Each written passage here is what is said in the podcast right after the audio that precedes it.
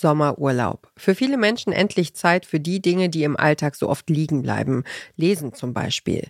Bei einigen türmen sich bestimmt schon die Bücher auf dem Nachttisch, andere hingegen brauchen noch ein wenig Inspiration für ihre Urlaubslektüre. Für alle, die Bücher lieben, haben wir vom Podcast Podcast einen Ausflug in die Welt der Literaturpodcasts gemacht und sind zurück mit einer Themenwoche und sieben Hörtipps rund ums Lesen. Vorlesen ist die Mutter des Lesens, hat Johann Wolfgang von Goethe mal gesagt. Und in diesem US-amerikanischen Podcast liest nicht irgendwer irgendwas. Nein, renommierte SchriftstellerInnen lesen euch ihre liebsten Kurzgeschichten vor und erklären im Anschluss, was sie an den Stories fasziniert. For this month's podcast, George Saunders chose You Must Know Everything by Isaac Babel. Study, she suddenly said with great vehemence. Study! and you will have everything wealth and fame. You must know everything. The whole world will fall at your feet and grovel before you. You Must Know Everything is an early story, written in 1915 when Isaac Babel was only 21.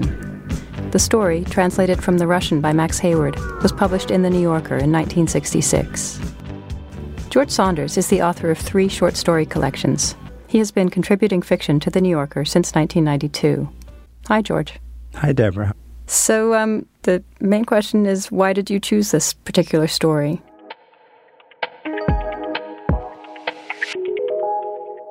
Das sind Host Deborah Treisman und der US-amerikanische Schriftsteller George Saunders in The New Yorker Fiction Podcast. Und ihr hört den Podcast-Podcast von Detektor FM. Deborah Treisman ist die Cheflektorin im Literaturmagazin The New Yorker. Sie hostet den Podcast seit mehr als zehn Jahren und ist selbst Literaturfan und Kennerin zugleich. Der Podcast ist klar strukturiert. Zunächst wird uns die Geschichte vorgelesen, um die es geht. Danach wird sie analysiert. Das hier ist der Anfang von You Must Know Everything, einer Shortstory des sowjetischen Autors Isaac Emanuilowitsch Babel. Der Text wurde aus dem Russischen übersetzt und wird hier gelesen von George Saunders. On Saturdays, I always came home late after my six lessons at school. Walking home through the streets never seemed to me a waste of time. It was very good for daydreaming, and everything looked so nice and familiar. I knew all the signs, the stonework of the houses, the storefronts. I knew them in some special way all my own, and I was quite convinced that I saw in them what really mattered that mysterious something that we adults call the essence of things.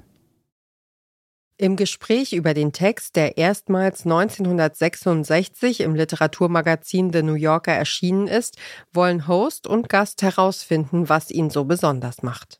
I really uh, admire and envy uh, what Babel does here because he's able to do it, it's such a subtle story that contradicts itself all over the place in just the way that life does. And I and I certainly don't have anywhere near that kind of confidence. He, even as a 21 year old, he's got this amazing um, willingness to let everything into the story.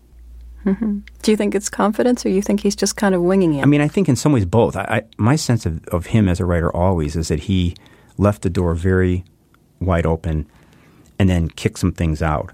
Mm-hmm. It's also mm-hmm. amazing how much this uh, resembles the later, more mature work in the sense that there's a lot of um, time spent creating a surface, like a believable surface, and then often just one little explosion uh, that then mm-hmm. ripples Die Diskussion fühlt sich ein bisschen an wie eine Mischung aus Kaffeeklatsch und Seminar. Treisman und Saunders tauchen in die faszinierende Welt der Sprache und Literatur ein und erklären die Besonderheiten der vorgestellten Geschichte.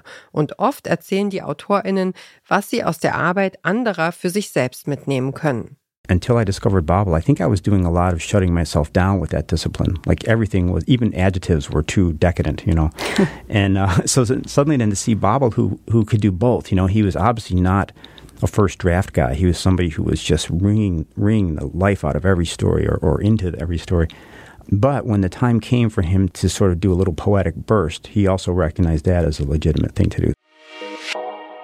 Es ist ein entschleunigendes Podcast-Format, das der New Yorker hier erschaffen hat. Vorlesen ist etwas, das die meisten Menschen aus der Kindheit kennen. Schon damals hatte es etwas Beruhigendes, Wohltuendes und heute nicht weniger. Über das Vorgelesene hinaus geben Deborah Treisman und ihre Gästinnen immer wieder persönliche Leseempfehlungen. The New Yorker Fiction Podcast ist seit 2007 zu hören. Neue Folgen erscheinen einmal im Monat. Produziert wird der Podcast vom New Yorker Magazine. Und wer diesen Podcast hört, hat immer Block und Stift dabei, um ja auch keinen Literaturtipp zu verpassen. Im Ruderboot, im Urlaubsflieger, an der Supermarktkasse.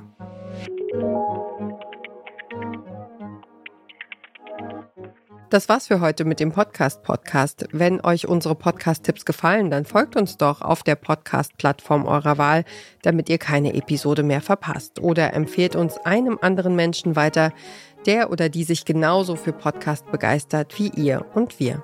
Dieser Tipp kam von Julia Segers, Redaktion Caroline Breitschädel, Produktion Stanley Baldauf und ich bin Ina Lebetjew. Morgen empfehlen wir euch den Podcast Hashtag ausgelesen. Wir hören uns.